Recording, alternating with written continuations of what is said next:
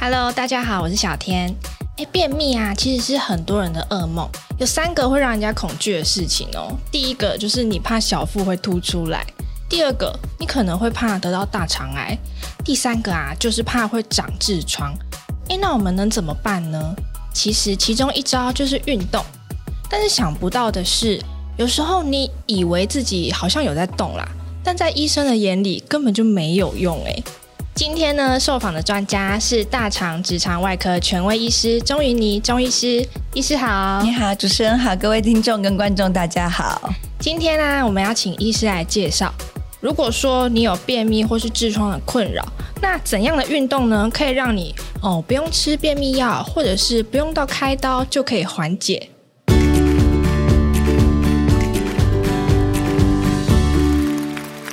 钟医师，大家其实都很想问呢、欸，运、嗯、动对于改善便秘啊，或是远离痔疮，到底有没有效啊？因为其实我们常常就是懒惰，然后不想动哎、欸。而且很多病人他直接跳过运动这一题，因为他太困难了。所以我们通常给病人健康建议的时候，都会把运动放最后，因为没有运动习惯的人家运动，真是要他的命。对啊。不过我我想，我们先从概念上面来给大家一个，就是比较放轻松的概念，就是人类其实跟其他动物不一样的地方是在哦，我们很少有动物像我们一样直立起来，很多像我们肠道蠕动上面没有那么顺，或者是我们有。痔疮的问题都是我们人类直立之后出来的代价啊、怎么说呢？像猫啊、狗啊、猪啊，大部分这种家畜类动物，你看它大概就是肠子，它是。靠腹部的地方贴地嘛，然后真的是肛门的地方，它其实是在身体后方，嗯，不像我们人类一样站起来之后，整个就是我们的器官，它就是一个直立的状况，肛门压在身体最下方，嗯，所以无论怎么样，你的肠道跟肛门受到那个重力的影响，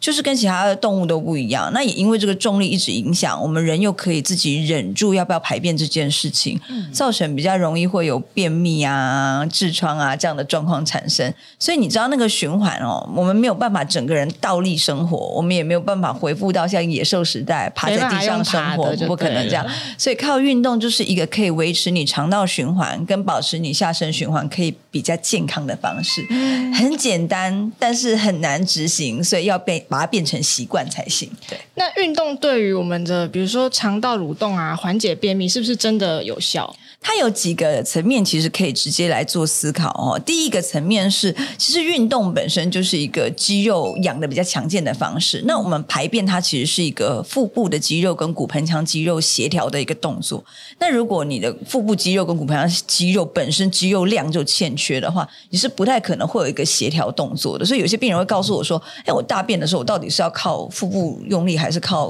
骨盆腔用力，还是靠肛门用力？”哎，你会想这个，代表其实你肌肉不是很协调。肠道蠕动也是有问题，你才会需要想嘛。对，所以如果有一个运动的习惯，你肌肉本身就比较强健的话，这个问题就会少想一点。那第二个是肠道，它是一套自己的思考系统，它是自主神经系统哈、哦。那你不可能叫你的肠道完全照着你的想法，这个时候要大便不大便，蠕动不蠕动。所以它的这套系统是需要被调控的。那我们有些病人会有一些经验是，哦，他可能有点类似肠道的症状，一紧张的时候就容易腹泻或便秘哈。那这个也是一个非常基础的一个一个状况，因为我们人体是受到威胁的时候，它会先关掉哦，就是先混乱。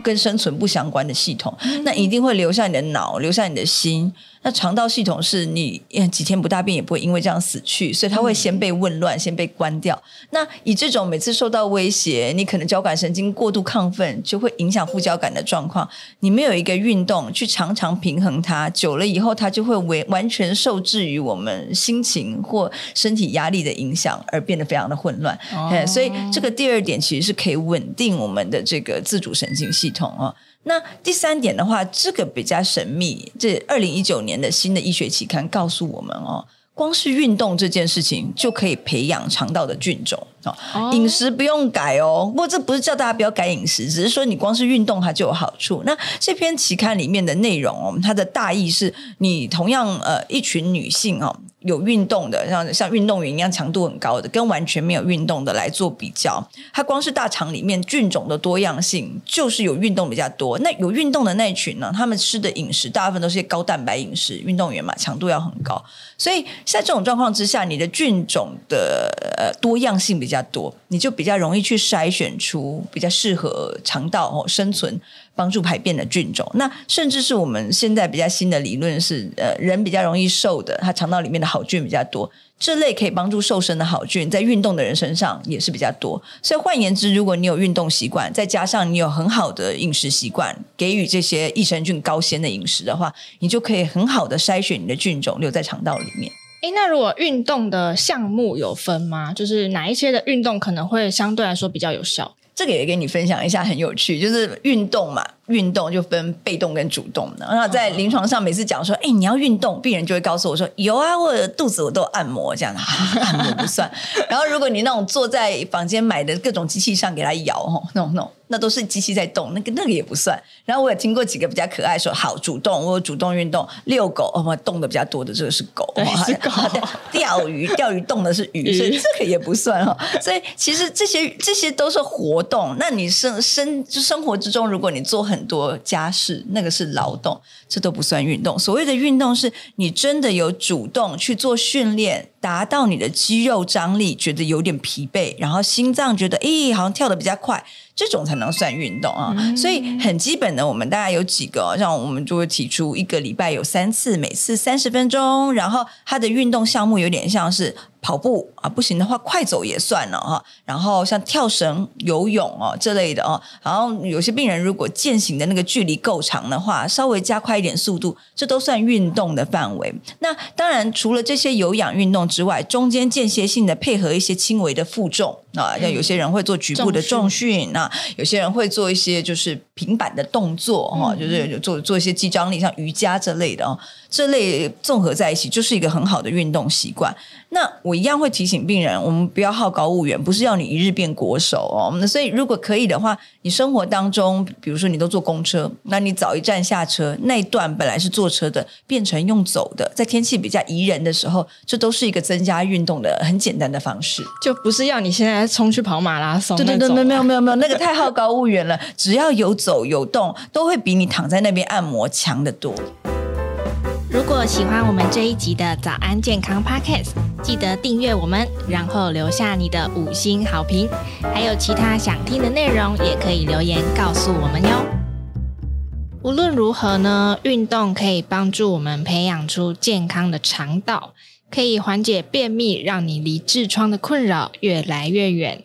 这一集我们访问到的是大肠直肠外科医师、痔疮手术权威医师钟云妮。我们知道运动对于改善便秘和痔疮都有帮助，可是以我们的想象来说，如果说我有痔疮的困扰，那这时候去运动会不会造成，比如说出血会更严重啊？